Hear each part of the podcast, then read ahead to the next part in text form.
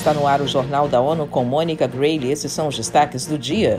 Timor-Leste diz que a comunidade internacional tem que assumir obrigações morais com os países do Sul. Relatores da ONU pedem eleições pacíficas no Brasil.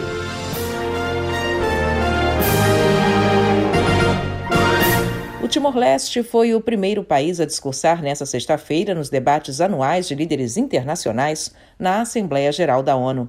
O presidente do país, José Ramos Horta, fez o discurso em inglês.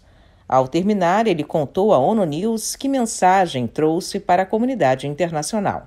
Várias mensagens, uma mensagem, obviamente, sobre a situação interna de Timor-Leste, uma situação é, pacífica, um Timor-Leste é um oásis de tranquilidade, de paz, de segurança.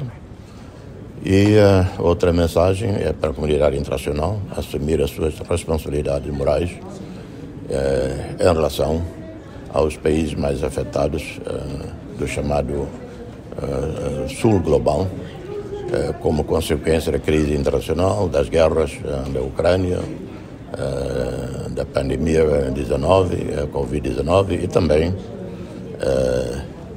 consequências de muitas outras fatores que são mais de natureza natural, como os, os terremotos e inundações graves que se repetem em todo o mundo.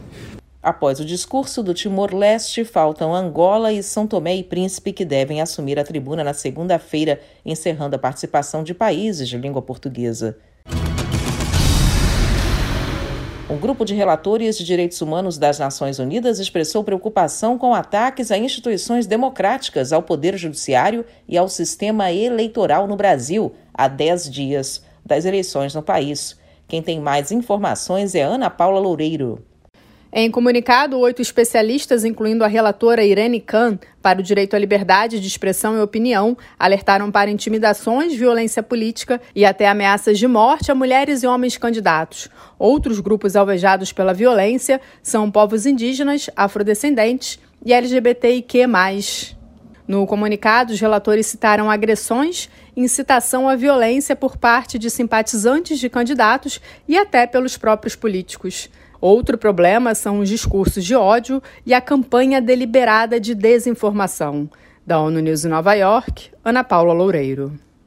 Os relatores lembraram episódios de violência na política, como o assassinato da vereadora Marielle Franco, que até hoje não foi esclarecido. O Conselho de Segurança se reuniu para uma reunião ministerial sobre a situação na Ucrânia na quinta-feira. A sessão fez parte da agenda da presidência francesa do Conselho e acontece em paralelo com o debate geral da 77ª sessão da Assembleia Geral. Quem tem mais informações é Mayra Lopes.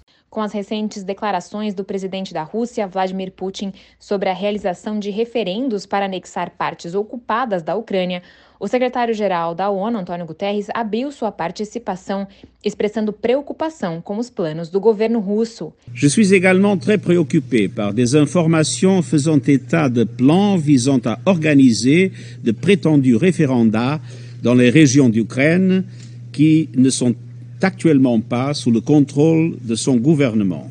Para Guterres, qualquer anexação do território de um Estado por outro Estado, resultante da ameaça ou uso da força, é uma violação da Carta da ONU e do direito internacional.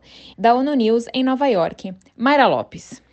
Mesmo com alguns avanços, Guterres destacou que a única saída para o sofrimento na Ucrânia é acabar com a guerra. Esse 23 de setembro é o Dia Internacional das Línguas de Sinais. As Nações Unidas ressaltam que a ocasião é importante para apoiar e proteger a identidade linguística e a diversidade cultural de pessoas com deficiência auditiva e usuários dessa forma de comunicação.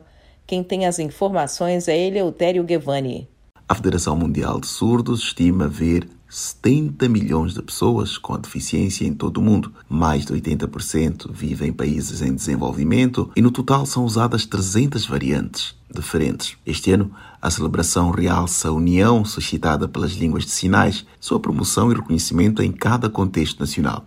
A ONU quer defender o aumento da consciência sobre a importância deste sistema linguístico como parte dos direitos humanos. A data proclamada cinco anos coincide com a fundação da Federação Mundial dos Surdos em 1951. Da ONU News em Nova York, Eleutério Gavan. O documento reconhece ainda a importância de preservar as línguas de sinais como parte da diversidade linguística e cultural.